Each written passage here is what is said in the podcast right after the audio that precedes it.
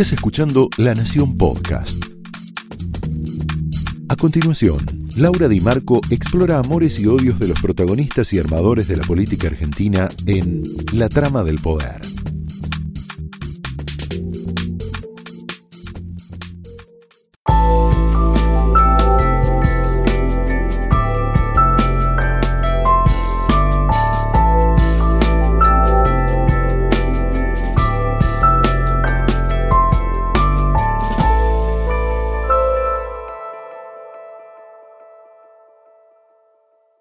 Hola, muy buenas noches, bienvenidos a la trama de esta noche, donde nos vamos a ocupar del femicidio, pero de un, de un tema que no se habla mucho sobre el femicidio, que son los hijos, los hijos del femicidio. ¿Qué pasa después del crimen?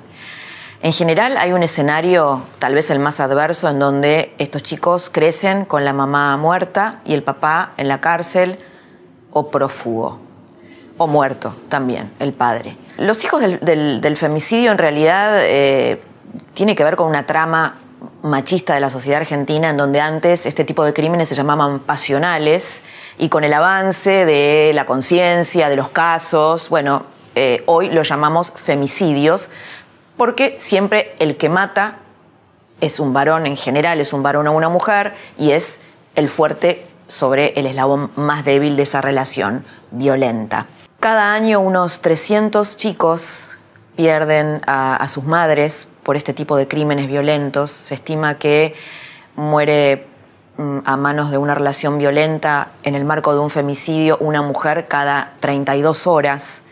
Desde el 2018 hasta acá hay unos 3.500 chicos que quedaron huérfanos en el marco de estos crímenes. Es por eso que recientemente diputado sancionó una, una ley una ley reparatoria en donde estos chicos que, quedan huérfanos, desamparados, en algunos casos viviendo con los criminales, como es el caso, uno de los protagonistas de esta noche, que es el crimen de Rosana Galeano, eh, los hijos de Rosana Galeano, que, fue muerta, fue una muerte por encargo, por encargo de José Arce y su mamá, así lo determinó la justicia, de hecho están condenados los dos con prisión domiciliaria. Eh, bueno, eh, finalmente la justicia por algo que vamos a, contar ahora y, por el testimonio de Oscar Galeano, el hermano de la víctima, quedaron con el femicida. Este es un escenario posible. Otro de los casos que te vamos a contar esta noche también fue un caso muy, muy mediático. Eh, es el caso de Wanda Tadei, la, mujer, la esposa del ex eh, baterista de Callejeros que está preso, que se volvió a casar. Fue un caso sumamente mediático en donde él en el marco de una discusión la quemó y pretendió hacerlo pasar por un accidente. Eh, las estadísticas, volviendo al tema de los números fríos, en la procuración bonaerense indican que el 72 de los hechos violentos, de las muertes violentas que sufre una mujer, son a manos de su pareja o su expareja y ocurren la mayoría de ellas en la casa en el ámbito de la casa. Es decir, eso desmiente la creencia de que dentro de las casas estamos más seguras. ¿no? En el caso de las mujeres, de muchas mujeres, no es así.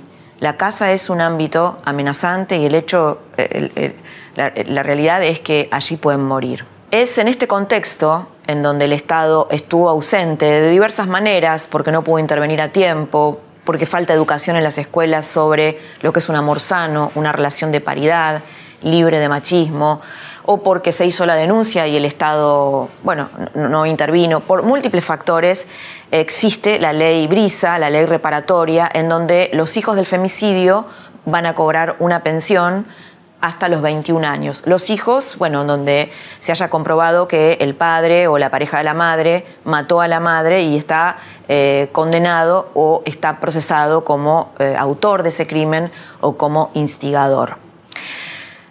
Lo que te vamos a contar hoy son dos casos distintos, como, como, te decía antes. El primero, los hijos del femicidio están en manos del femicida, algo que es increíble, pero que está sucediendo.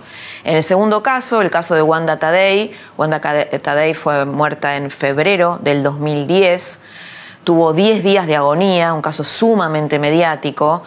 Eh, bueno, ese caso es muy diferente porque los hijos están viviendo con el papá biológico, que es el primer marido de Wanda, y los padres de Wanda, Beatriz y Jorge Tadei, ahora lo vas a escuchar en el segundo bloque de la trama Jorge Tadei, el papá de Wanda, en donde ellos como familia decidieron no quedarse en el resentimiento y transformar el dolor en aprendizaje, la tragedia familiar que vivieron en aprendizaje, aprendiendo a sanar el machismo incluso dentro de su propio matrimonio. Lo vas a escuchar a Jorge Tadei diciendo, sí, yo, yo era machista y tenía un matrimonio machista y a partir de la muerte de Wanda hicimos un aprendizaje como familia. Beatriz y Jorge, los padres de Wanda, se convirtieron en activistas en contra de la violencia de género, dan charlas, van a escuelas, van a universidades hicieron un documental eh, y, crecieron finalmente como familia. Wanda Tadei, Rosana Galeano, Los hijos del femicidio, la trama de esta noche empieza de esta manera.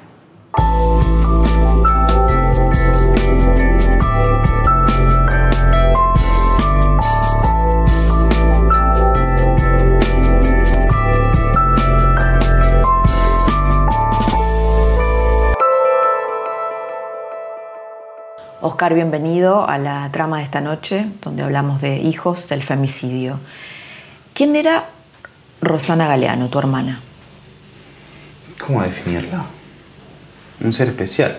No es porque sea mi hermana, porque haya sido mi hermana, pero era especial. Era eh. especial en todo sentido. ¿Especial por qué? Porque sí, porque... Y te voy a marcar una de las cosas que más fuertes puede ser mi hermana Arce teniendo eh, esto de la perimetral, mi hermana le decía que ella lo dejaba llegar hasta la puerta de la casa, por eso pasó lo que pasó. Dejar hasta la puerta de la casa que venga a buscar a los hijos porque nunca se les iba a negar. Solamente ella le pedía que la deje ser feliz. Nada más. Porque ellos estaban separados en el momento que, pasó esto. Sí, estaban separados. ¿Cómo te enterás vos de la muerte de tu hermana? Me llaman por teléfono y me dicen, yo estaba trabajando, eran las 12 de la noche cuando me avisan a mí. Y me dijeron que le habían robado y que le habían pegado un tiro. Cosa que, bueno, pasé a buscar a mi hermano, tengo un hermano más grande, y fuimos a verificar, estaban en Exaltación de la Cruz. Y bueno, nosotros estábamos en acá en Castelar. Y y fuimos a, ver qué pasaba. Y cuando llegamos al lugar, que estábamos en la comisaría de Robles, que pertenece a, Saltación de la Cruz, este, estaba el fiscal, estaba el abogado, estaba Arce, la mamá, estaban todos. Estaban todos. Cuando, es que eso me llamó mucho la atención apenas llegué. Pero bueno, yo estaba esperando que me alguien me diga. Eh, ¿Te llamó la atención que estaban ellos? Que estaban todos. Finalmente son los, según la justicia, los culpables del crimen, ¿no? Sí. Sí, sí, están condenados, están a perpetua. O sea, sí, son ellos.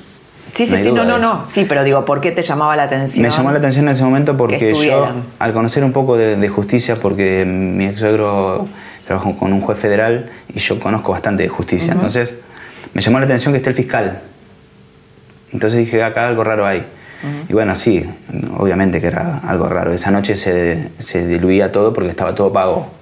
Ahora se había pagado a todos, a los policías, al fiscal, al juez, o sea, a todos.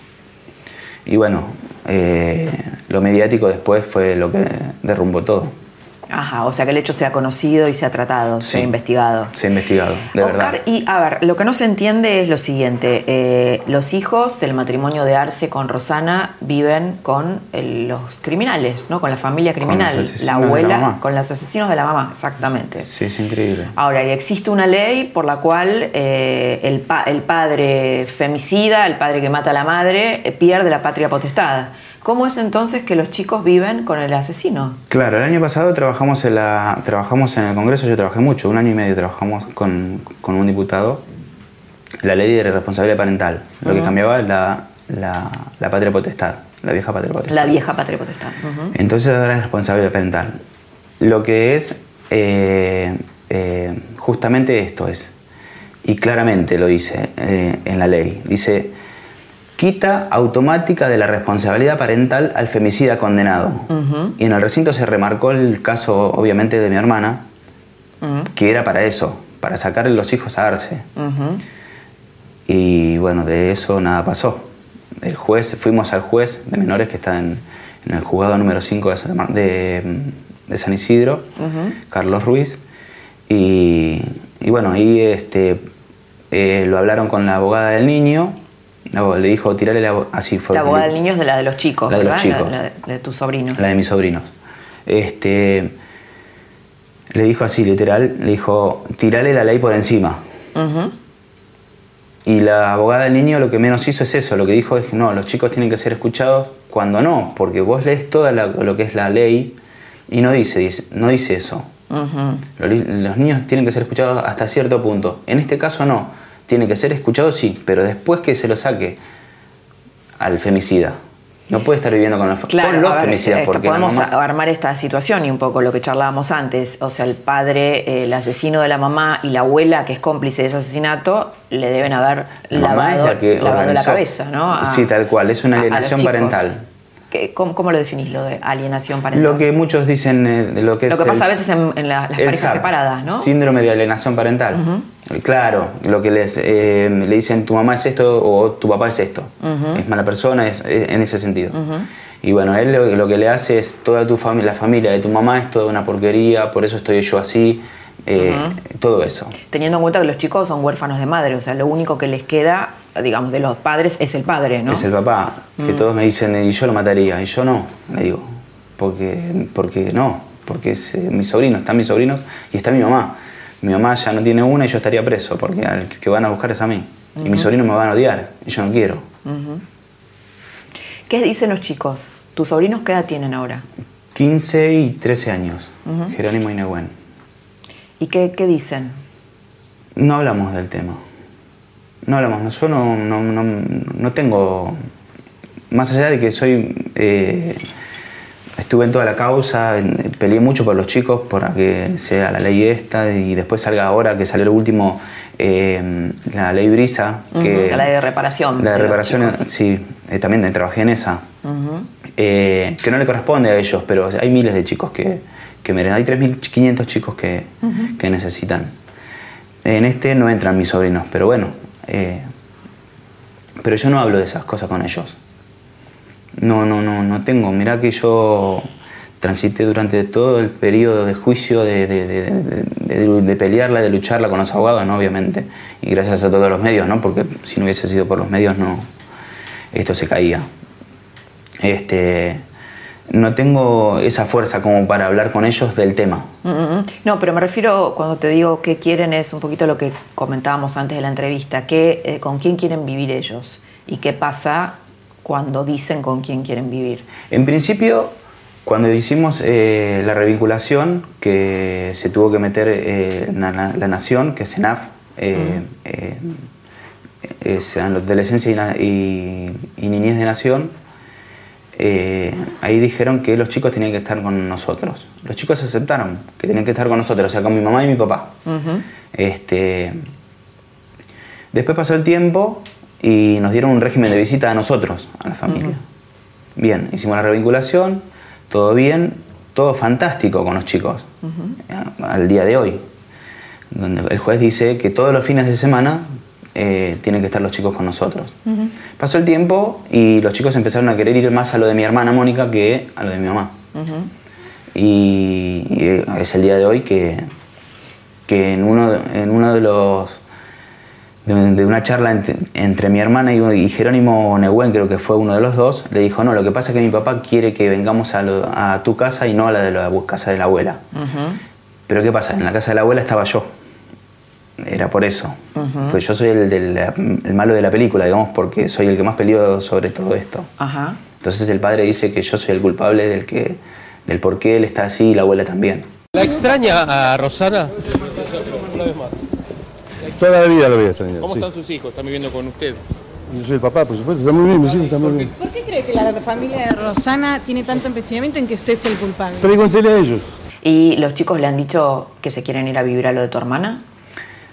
Mira, hace, hace un mes y medio o dos, más o menos, se dio una situación en la que eh, Nehuen, el más chico, le dice, le pide a mi hermana que quería quedarse a vivir con ella. Sin que nadie le diga nada, porque nosotros no hablamos, mi hermana tampoco. Y le pido, tía, yo me quiero quedar a vivir con vos. Bueno, decile a tu papá. Se lo dijo. Dijo, papá, me quiero quedar a vivir en la casa de la tía Mónica. Y el papá le dijo, si vos te vas de acá no vuelvas nunca más. Bueno, le dijo Nehuen. Nosotros como vino y nos contó, o sea, le contó a mi hermana. ¿Lo extorsionó al hijo? Y en ese momento sí, pero el hijo no titubeó. Dijo, está bien, me voy. Y en el, en el transcurso de, de lo que fue el trámite de la- de- de- del juzgado, porque fuimos al juzgado y a hablar con la, la- la- la abogada del niño, este, le, le- le dijimos todo lo que pasó.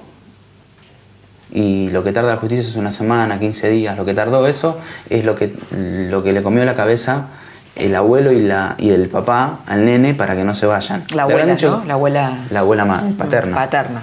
Sí. ¿La abuela es la que urdió el crimen? ¿La abuela es la La que autora organizó inte- todo y la que pagó. La que organizó, la que dijo que había que matarla, el por qué, que era que le iba a quitar la mitad de los bienes, y que como la anterior mujer, porque él perdió ocho departamentos en Capital, en pleno centro, Ah. con la otra mujer que tenía. Ajá. Ah, Que le iba a pasar se lo separó. mismo. Ah, ok. Que le iba a pasar lo mismo y no quería. Ella no quería que le pase lo mismo. Entonces había que matarla. ¿Y cómo te enteraste? Y est- y este plan se lo expone a Arce y Arce acepta. Sí, y contrata a los dos sicarios, que los dos sicarios eh, cobran 30 mil dólares, los hermanos Leguizamón, Ajá. que tuvimos que dejarlo libre. Y el presidente del, de la de de los, O sea, ¿están tribunal, libres los sicarios que la mataron? eh, sí, los tres, porque en realidad son los dos y el primo Luis Velarde, que vive en Paraguay, él es el que ejecutó. Él está buscado en Interpol, pero no sé si lo van a encontrar algún día. ¿Y cuál es la razón por la cual quedaron libres los sicarios? Porque tuvimos que hacer un trueque, literalmente. Si nosotros dejábamos, lo dejábamos libre, ellos declaraban en contra de Arce. Pero no porque, por un beneficio, porque estaba armado, sino que ellos iban a decir la verdad. Y ellos dijeron la verdad. Declararon que, que Arce le dio el arma, que ellos eh, cobraron esa plata, que el arma la tiraron en el Paraná y que el primo se fue a Paraguay. Así todo, el presidente del, del- del- del- del tribunal los tiene que meter preso igual porque son partícipes necesarios del crimen. Aquí el Tribunal Oral Criminal número uno en Campana, cuando se está retirando, allí lo ven ustedes, a José Arce, después de algunos incidentes con los familiares. Prisión perpetua para José Arce, prisión perpetua para su madre, Elsa Aguilar. Sin embargo, y esto va en desconformidad de los familiares de Rosana, Arce y Elsa Aguilar van a permanecer detenidos en su domicilio, es decir, van a mantener el régimen el del cual gozaban de cierta liber- libertad también en su domicilio eh, aquí en la zona de Pilar. Teniendo en cuenta esto, los familiares protestaron por el fallo respecto de esta situación. ¿Alguna vez tuviste un eh, careo con Arce después de saber que asesinó a tu hermana? Después no. Nunca. No, después no. Antes sí, siempre. ¿Y qué pasaba no- antes? Y, y teníamos las peleas que teníamos, o sea... ¿Vos sabías eh, que él, antes de que confesaran, sabías que era el autor? Sí, yo no tenía ninguna duda. Siempre, siempre supe que él había sido. ¿Por qué? ¿Por la relación que tenían? Por la relación que tenía con mi hermana. Porque yo, mi hermana llorando, yo sabía que yo- me estaba, estaba llorando en el teléfono, Oscar, ¿podés venir? Y yo dejaba de trabajar, yo trabajaba en Palermo en ese momento, dejaba todo y me iba a la casa. Iba con mi auto. Y dejaba, digo iba con mi auto porque cada vez que teníamos que salir, yo me quedaba una, una semana, dos en la casa. Y le decía, y cada vez que teníamos que salir, yo este, quería salir con mi auto para sacarla de la casa.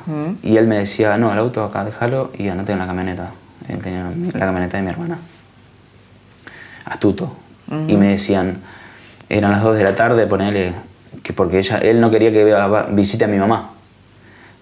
Que, Que entonces nosotros- Rosana visita a tu mamá. Claro, a nadie quería más. Que, la aislaba, la la, aislaba. la aisló de todos. Yo fui el único que me aguantó más, el que se aguantó que, el- que le apunte con un arma en la cabeza, que un montón de cosas. Que me agarre cada vez que salía, que me agarre de acá y me diga, mira, mira lo que te va a pasar a vos, este, si vos no venís a las 6 de la tarde, porque nos íbamos a las 2, con la excusa de ir al supermercado. No íbamos al supermercado, yo la llevaba eh, rápido, mi mamá me vivía en caseros. La llevaba rápido hasta caseros a que visite a mi, a mi mamá, a mi hermana. Y volvíamos antes de las 6. ¿Pero con qué la amenazaba La amenazaba y diciéndole, eh, me, le decía, escúchame, perdón, ¿no? Pero le decía, escuchame pendejo, vengan a las 6 y escuchame vos pendeja. Si ustedes no vienen antes de las 6, yo te mato a uno de los chicos o te mato a tu hermano. Y lo tiro al humus de lombriz, porque él tiene, él eh, produce humus de lombriz. Este, ¿Y cuando hacían la denuncia de esto, qué pasaba? No, mi hermano no quería que cuando pasaba eso, yo, vamos directamente a, hacer la, a la comisaría a hacer la denuncia. No, por favor, y lloraba, y gritaba mi hermano. No porque después tengo problemas yo. Más allá de que mi hermana ya había, ya había hecho denuncias, pero ella no quería más, más, eh, más lío. Entonces le decía, vos no puedes vivir así, Rosana, no puedes vivir, pero vos no puedo vivir. Dice, me amenaza y me dice que me va a matar los chicos, si me mata uno de los chicos yo me muero. Y pero te está diciendo que te va a matar a vos también. Pero no va a pasar eso. Dice, yo no, no va a pasar eso. Y yo tampoco creía que iba a pasar eso. Me Pensé que no, no, solamente nos estaba.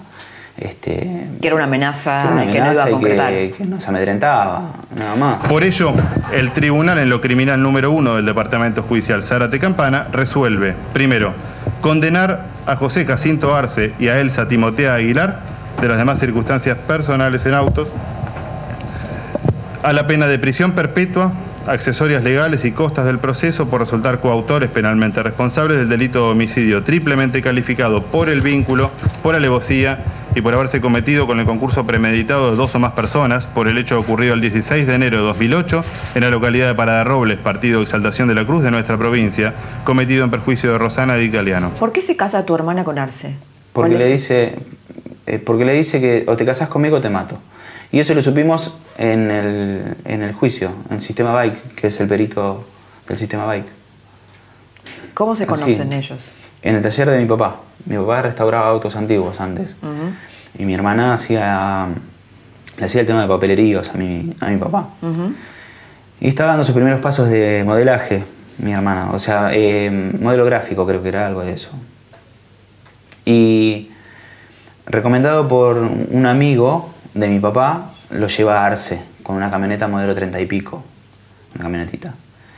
Y cuando la ve mi hermana, Arce le dice, porque esto lo declaró también el amigo de Arce, declara que Arce le dijo a él, este, Involati de apellido del muchacho, eh, le dice, ¿quién es esa muñeca? Por mi hermana. Le dice, esa es la hija de Aldo. Me dice, esa, esa, mm, no le dice esa muñeca, le dice, ese caramelito va a ser mío. Y le dice, José, vos tenés eh, 52 años, esa chica debe tener 20 años. Tenía 22, mi hermano. Eh, no me importa, dice eso. Acordate que ese caramelito va a ser mío.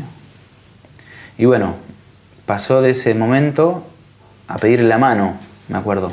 Me- estaban todos sentados en la mesa, a la antigua le pidió la mano a mi papá y a mi mamá de mi hermana. Obviamente mi mamá y mi- mi mamá y mi papá le dijeron que estaba loco, o sea que no era, que era un hombre muy grande para mi mamá, para mi hermana. Este, y que y él empezó con su labia, a que no, que no, que mi mamá lo, lo, empezó, no sé si lo dio en el momento, pero ya no, no lo soportaba. Mi papá se levantó y se fue y mi mamá lo siguió escuchando. Y le dijo, no, no, no, yo no voy a aceptar esta relación. Entonces él le golpea la mesa de mi casa y le dice, si vos querés guerra, guerra vas a tener, le dijo mi mamá. O sea, ya se perfiló como era. Ya se perfiló, ahí ya... Pero bueno, pensamos que mi hermana se iba a asustar y que le iba, no iba a darle más bolilla. Y claro, el tema es que en las charlas que tenían no sabemos nosotros qué es lo que pasaba. Si siempre le decía que, que- que tenía que estar con él por estas cosas. Lo que nosotros escuchamos en el, Claro, en el- ¿cuál en el era su poder de extorsión antes de los hijos, no? Sí, antes de los hijos también, Claro. no sé lo que habrá sido, para tener un hijo también. Claro. Porque el segundo es una violación. No sé, es muy fuerte. Yo muy pocas veces lo dije, pero supimos que fue una violación, porque mi hermana lo cuenta, Rosana. Lo sabe Mónica, lo sabemos todo y lo declaramos. cuenta en la familia, Sí, lo lo sabe, está en la causa. No hay nada que yo hable y no esté en la causa. Este, mi hermano no quería tener otro hijo, si ya estaba con problemas con el primero. O sea, tenía uno y ya estaba. Para mi hermana ya se quería separar. Y obligada tuvo que tener otro. Así que, Oscar, ¿y qué crees que va a pasar? ¿Qué crees que va a pasar? ¿Cuál va a ser el futuro de la causa? ¿Qué pensás que puede suceder con los chicos? no lo sé. Hice todo lo que se tenía que hacer. No hay más nada para hacer. Hice todo. Ya no, no, no tengo más nada para hacer. Voy al lugar que voy y todos me preguntan, pues, estoy en diputado, estoy en algún lugar, estoy trabajo en el Congreso con gente gratuitamente, ¿eh? porque yo, eh, por leyes, por las leyes que te digo, ahora de, de la ley Brisa, que trabajamos con un grupo que se llama eh, Somos Todos Familiares de Víctimas. Tienen una, una Tenemos- ONG, ¿no? Eh, sí, familiares de víctimas por, por femicidio. Somos todos familiares de víctimas de, de femicidio. ¿Por qué Arce y la, la madre están en prisión domiciliaria? ¿Por qué ese privilegio? La mamá porque, bueno, Argentina a los 72 Mm. años eh, tiene que estar en su casa, digamos, tiene el privilegio. de- Sí. Él porque en una feria judicial pagó al médico y como que tuvo un problema en la cárcel, si no, no estaba en tiempo y espacio, que es una mentira. Y después eh, el fiscal de turno que también estuvo pago y una de las juezas que también que es la que, que lo condena porque fue un fallo unánime los tres dictaron el fallo. Y una firmó una de las ¿Que les pagó, te consta eso? sí sí porque aparte de él me lo dijo yo tengo plata por eso estoy afuera se lo dijo a mi mamá es más cuando se lo, se lo dijo vos podrías hacer buena pareja conmigo a mi mamá es- es un hombre que está mal, es un psicópata, es un enfermo. Es un psicópata, claro. Bueno, Oscar, muchas gracias por haber estado esta noche con nosotros y contarnos este tramo de la historia y iluminar un poco qué pasa con los chicos víctimas del femicidio, que es otro capítulo. Gracias. Sí, no, les agradezco mucho a ustedes. Hasta acá viste a Oscar Galeano, el hermano de Rosana, contando, explicando un escenario en donde todo salió mal con los, con los hijos de, de Rosana. Están en, junto con, con el criminal. Y ahora vas a ver la contracara. Jorge Tadei, el papá de Wanda Tadei, contando qué pasó con los hijos de Wanda después de su asesinato.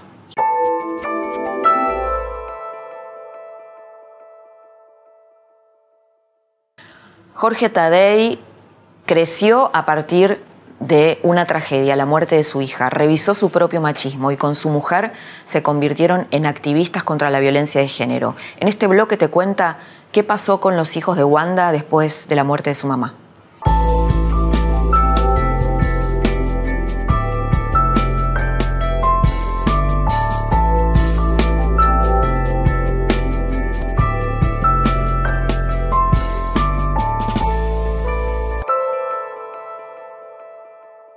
Estamos con Jorge Tadei, padre de Wanda, y en este programa, en esta trama, donde estamos metiéndonos un poco, tratando de contar qué pasa con los hijos del femicidio, qué pasa con los hijos, en este caso de, de Wanda, ¿no? que hace ocho años fue asesinada por su pareja de ese momento, por Eduardo Vázquez. ¿Cómo están esos hijos, Jorge? Sí, ¿Cuál es por el el, efecto? marido, porque un mes y medio antes se había casado Por el marido. Wanda Ujú. con Vázquez, Por que por suerte no era el papá de los chicos. Bueno, mira, eh, yo por la experiencia que tengo con mis nietos, eh, ante un caso de femicidio es muy traumático todo para los chicos. Imagínate que Juan Manuel tenía cinco años y Facundo tenía siete. Eh, fue traumático. Facundo venía haciendo un programa de, con una psicóloga de, del gobierno de la ciudad, porque en el 2009 Vázquez estaba siendo juzgado, procesado por el tema de Cromañón. Claro, Y porque tiene una unificación de la condena, ¿no? Cromañón una unificación de la condena. Este, y Facundo en el colegio rompía lápiz y tenía actitudes y la maestra detecta y lo cita al papá biológico y la cita a Wanda también. Wanda mucho no le lleva el apunte. eh, el papá biológico que tenía relación con nosotros, nunca rompimos la relación, pero era una excelente persona. Se separó de mi hija, pero problema de pareja de ellos, pero yo siempre lo consideré una buena persona. Y nos llama y nos dice, le dice a Beatriz, mi esposa, mirá, dice, acá hay un problema grave, eh, detectan violencia en Facundo. Este, entonces Beatriz va junto con el papá a la Defensoría del Menor, porque Wanda no quería saber nada. Porque te voy a decir que una mujer que sufre, sufre violencia, porque luego se comprueba que sufría violencia, Y los eh, chicos habían asistido a esas situaciones de violencia, ¿no? Eh. Los chicos convivían con Vázquez y Por con la madre y veían eso. Por supuesto. Y eso era lo que expresaba a, a través de romper los lápices y de tener actitudes ¿Y agresivas. por qué crees que Wanda lo toleraba eso? Mira, Wanda y cualquier mujer que sufre violencia de género lo tolera. Luego yo aprendo en estos ocho años que estoy trabajando en el tema género, que participo con gente que sabe y que participo con testimonio a lo largo y a lo ancho de todo el país. Todos los casos, todo, absolutamente todo, las mujeres lo toleran, las mujeres lo ocultan. Eh, el tema de la violencia de género no es verdurita, es una cosa eh, muy profunda, producto de, un, de una sociedad machista y patriarcal, que la educan a la mujer y al hombre desde que nace eh, con conceptos de una sociedad machista y patriarcal. ¿Qué pasó con este con esta escena que usted me cuenta de, eh, Bueno, Juan cuando Manuel? van a la Defensoría del Menor, la citan a Wanda, Wanda dice que no hay nada, que, que no, que no, que no pasa nada, que eso, pero de cualquier manera le designan un, un psicólogo para que atienda a Facundo, porque la escuela lo deriva. Facundo y- es el hijo mayor de, de Facundo es Wanda. el mayor. El chiquito todavía no iba a la primaria en el 2009. este, así que ese fue la- un indicio de violencia familiar que Wanda no reconoció, como no reconoció. Mira, cuando uno trabaja en el tema de violencia de género, va descubriendo los métodos, las formas, que son todos calcos, son todos iguales, este, en donde el violento tiene un cronograma que lo cumple inexorablemente de separar a la mujer de las amigas, de aislarla. de separar de la familia, de tratar de que, mira, Wanda cuando lo vuelve a ver a, a Vázquez, que lo conocía de que tenía 15 años y que yo rompí esa relación porque Vázquez estaba muy vinculado con la droga Ajá. en ese momento. Ah, ellos ya se habían a encontrado los antes. 15 años fue el primer amor de Wanda. Ajá. Eso lo duró toda la vida. Este, luego Wanda, cuando se encuentra nuevamente con Vázquez, este, revive todo ese primer amor y bueno, pasa todo lo que pasa. ¿Qué pasó cuando eh, se entera que se, que se reencontró Wanda con Vázquez? Ya en la adultez, ¿no? Wanda era adulta. Yo ya no tenía patria potestad con Wanda y además le respetaba. Eh, Es así. Vos Claro, con un sí, chico sí. de 15 le podés poner pauta. A un adulto de 26, 27 que tendría Wanda, no le podés. Bueno, es un adulto. Sí, sí. Y lo aceptamos, lo recibimos. Eh, Vázquez a nosotros nos tenía un poco como si nosotros fuéramos caretas, ¿viste? Como dicen ellos en el, en, en el argot. Sí, sí. Cuando venía a casa no participaba, estaba ahí. Y sus nietos, los hijos de Wanda, ¿le decían antes de la muerte de Wanda, le, le- le llegaron a contar los episodios de, vi- de violencia que vivían? No, alguna vez el chiquito le quiso decir algo a la abuela y el grande lo frena. Este. No. Sí, por ejemplo, a Facundo lo encerraban en la pieza cuando se portaba mal, entre comillas. Este, y un día mi señora le dice, pero Facu, vos, este, ¿por qué no te portas bien? No, no le hagas lío, porque no ves, después te encierra. Y sí, yo prefiero, abuela, que me encierren. Claro, así no, no veía las escenas que... Sí, sí, las Escenas escenas de o violencia, lo, o- lo- lo que pasaba. Y hubo un albañil que un albañil que estaba trabajando, Wanda estaba haciendo una habitación más, este que trabajaba en la casa, que salió testigo en el juicio, donde él mientras trabajaba estaba horrorizado por las peleas o la- las agresiones que había de parte de Vázquez. este, bueno, Y los chicos finalmente, los hijos de Wanda, testimonian en contra de Vázquez en la Cámara Gesell.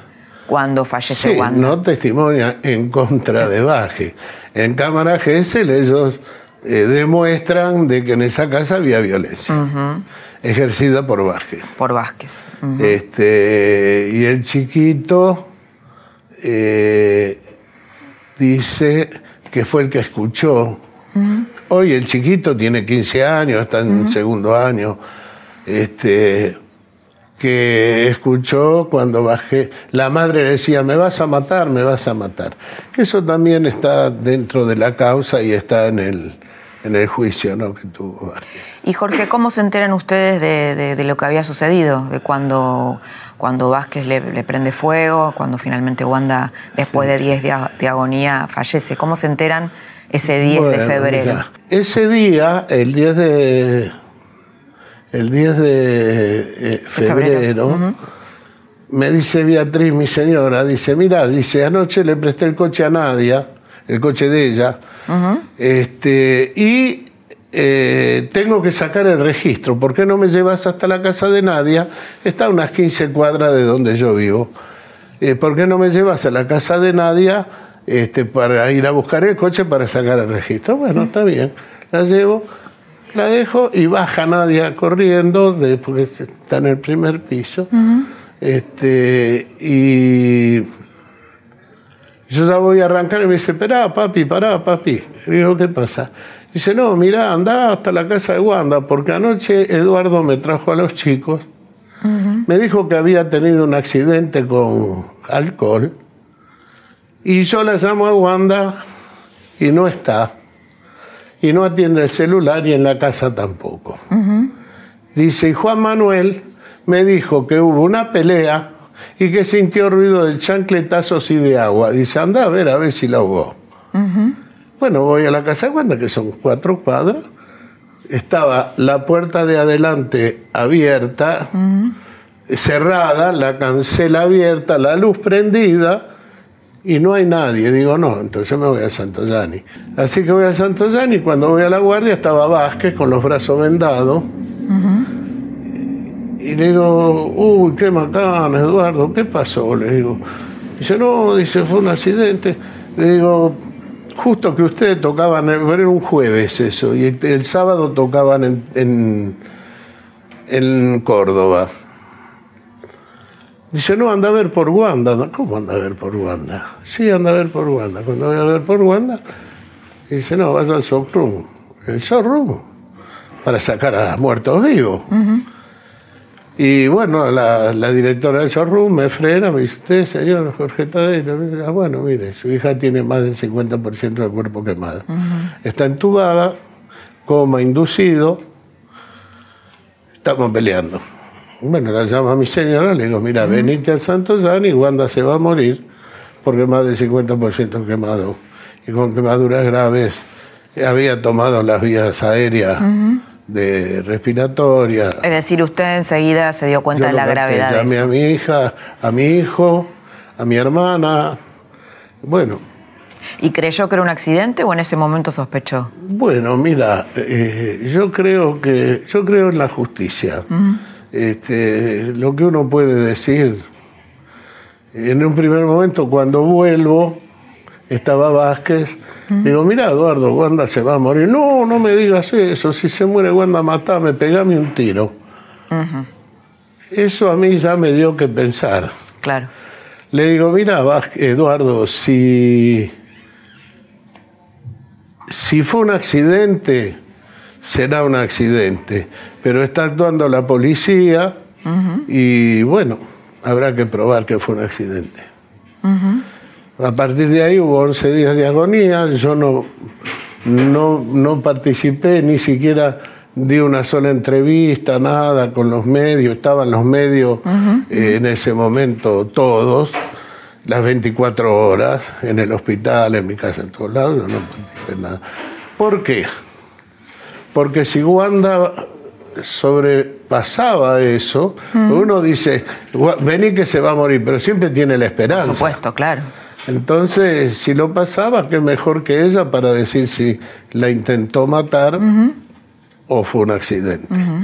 Cuando muere Wanda, digo, bueno, ahora voy a entrar como querellante, le di entrevista a los medios y entramos como querellantes. Y gracias a que entramos como querellantes, se pudo saber la verdad y la justicia.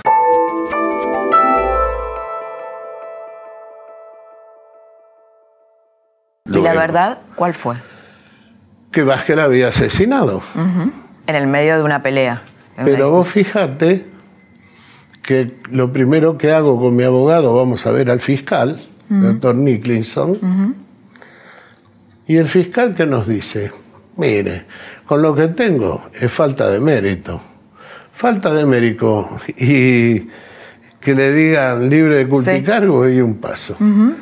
Este juzgado de instrucción 43 de Comodoro Pi, lamentable, con una secretaria que tenía en su rinton callejero, y cada vez que yo iba me ponía el rinton de callejero, con un fiscal que no tenía pruebas, Y además sin formación, en la- sin una mirada de género, ¿no? Porque absolutamente, pero ni hablar, pero ni siquiera tuvo mirada de si género. el había una tribunal que lo pareja con antecedentes violentos, evidentemente. Pero ni siquiera el tribunal que lo juzgó. Porque el tribunal oral 20, con el doctor Luis Niño, el doctor Nicholson, el doctor eh, Laufer y la doctora Mayo, inventaron una emoción violenta que no existió, que ni siquiera fue pedida por la defensa. Es decir, no solo sin perspectiva de género, sino misógeno. Por favor. Ahora, Jorge, yo lo que noto eh, después con ustedes, ¿no? Que la tragedia que vivieron la eh, transformaron en un aprendizaje. Inclusive leí algunas declaraciones de, de Beatriz, de su esposa, que decía, yo también viví en un matrimonio machista, no hubo golpes, pero era un matrimonio machista. Seguro. Eso me pareció fuerte, ¿no? Sí, sí. Porque eso creo que es un aprendizaje que pudieran hacer después de la muerte Así de. Wanda. ¿Y cómo fue eso? Y es así. Eh, Mira, yo nunca tuve violencia con mi señora. Mi viejo, tuve la suerte de tener un viejo enamorado de mi mamá, este, mi mamá de él, los dos laburantes. Yo tuve la suerte de no ver violencia en mi infancia y no provoqué violencia en mi matrimonio. Y eso de la violencia, para mí era algo que no, no existía o no, no, no tenía conciencia de nada. Cuando pasa lo de Wanda, entran a repetirse mujeres quemadas, hubo 54 en el Es, es 2010. cierto, sí. Y yo pensé que como Vázquez estaba en libertad, porque Vázquez estuvo en libertad desde febrero hasta noviembre, este, que era por un problema de impunidad, que los tipos decían, Sí. la mato con alcohol. Eh, quería preguntarle, volver, volver al tema de los chicos, ¿no? que es un poco también el eje de- del programa de hoy. ¿Cómo están hoy esos chicos? ¿Qué efectos les quedó? Bueno, mira, este, sabes que desde 2009 hasta hoy hay más de 2.400 chicos, 2.400 chicos víctimas de matrimonios donde hubo femicidio. Víctimas del femicidio, hijos, del, Sí, hijos sí. del femicidio. Hijos del femicidio. Hay situaciones realmente espantosas, las conozco algunas. Este, Claro, la mamá muerta y el y papá el padre eh, preso. O de repente la mamá muerta, el padre condenado a perpetua y le da la tenencia de los chicos. Claro, sí, sí. Es bueno, el caso caso de Arce. Arce, claro. Es así. Así que eh, mis nietos, dentro de todo, fueron una. Yo tengo una familia muy sólida, eh, grande, sólida, unida. Cerramos fila. Este, los chicos fueron atendidos por el por, por los psicólogos del gobierno de la ciudad, ¿eh? no, no, no privado ni nada. Y estuvieron en tratamiento psicológico.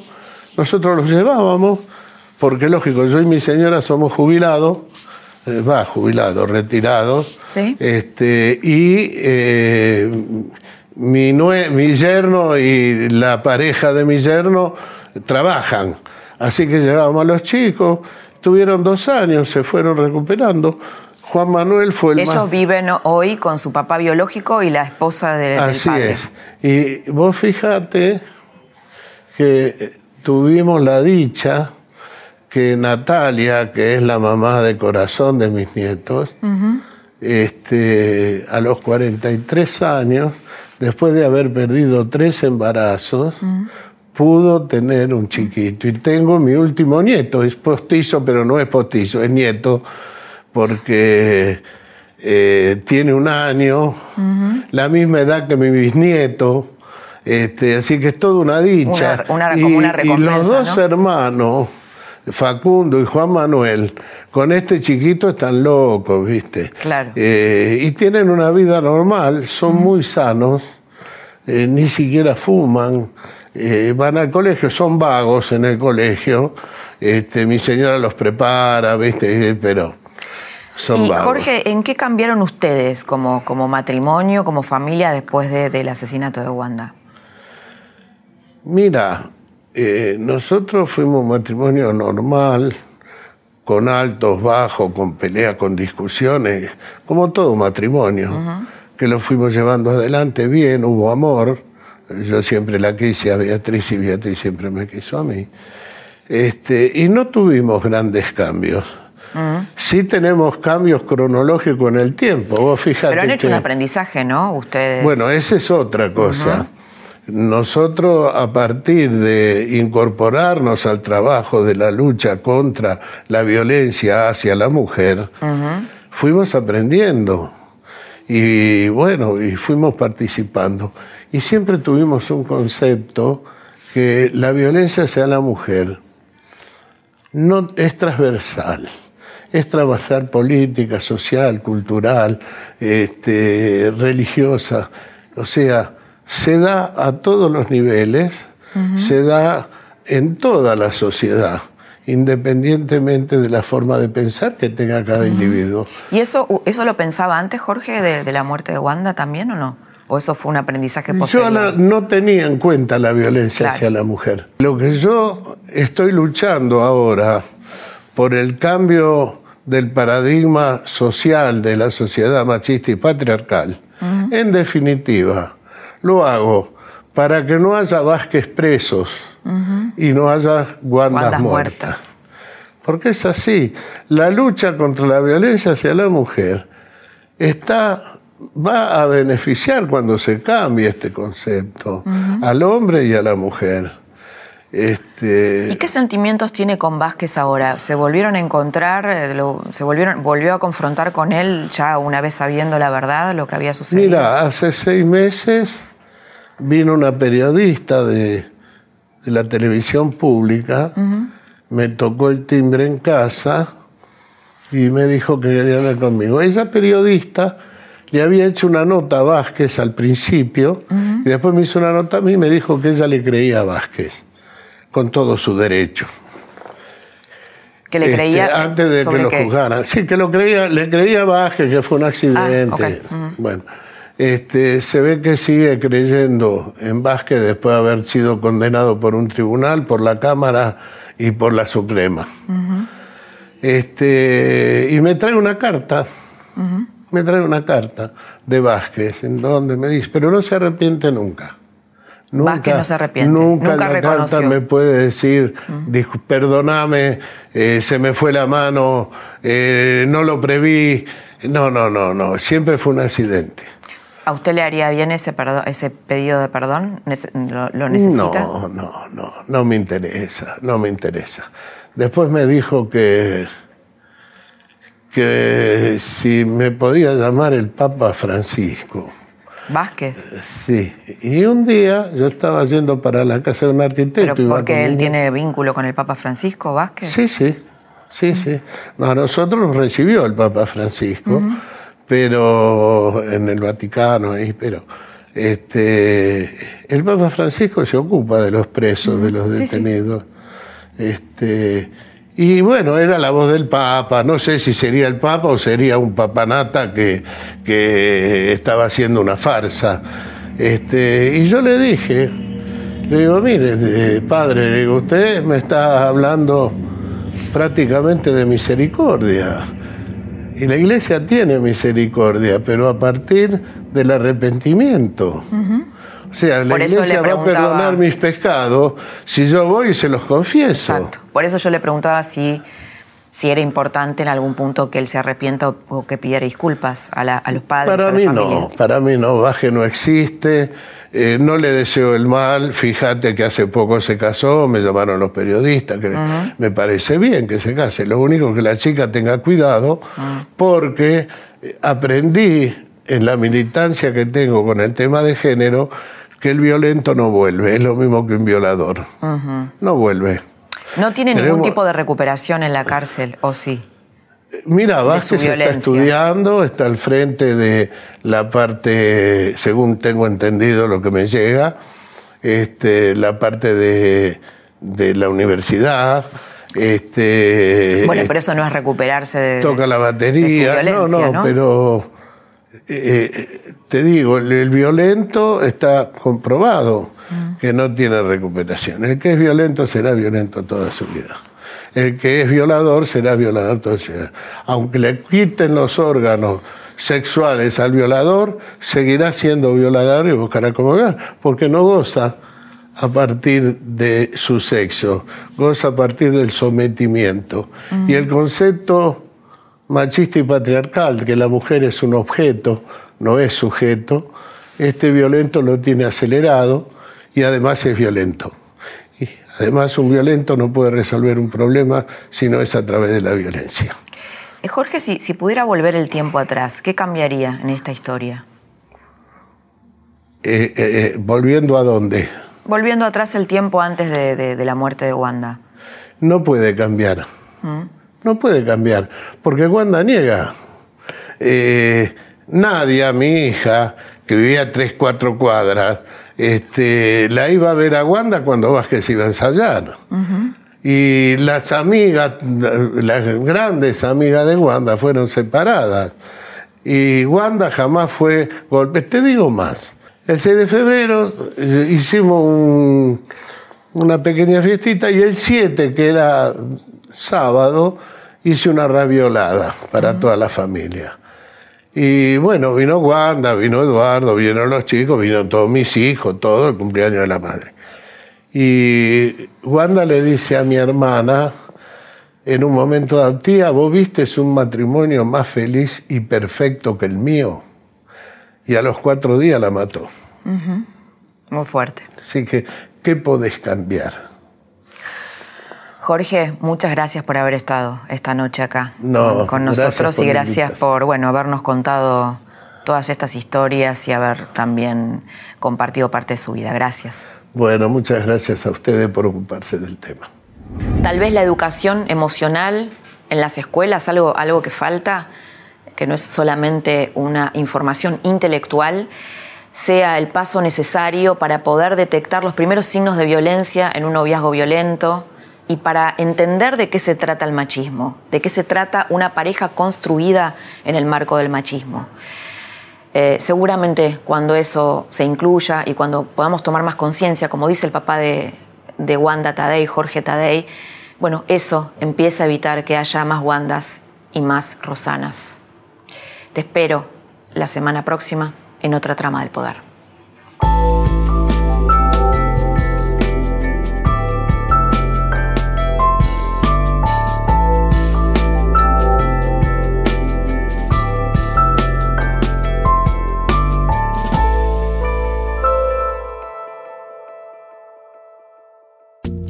Esto fue La Trama del Poder con Laura Di Marco, un podcast exclusivo de La Nación.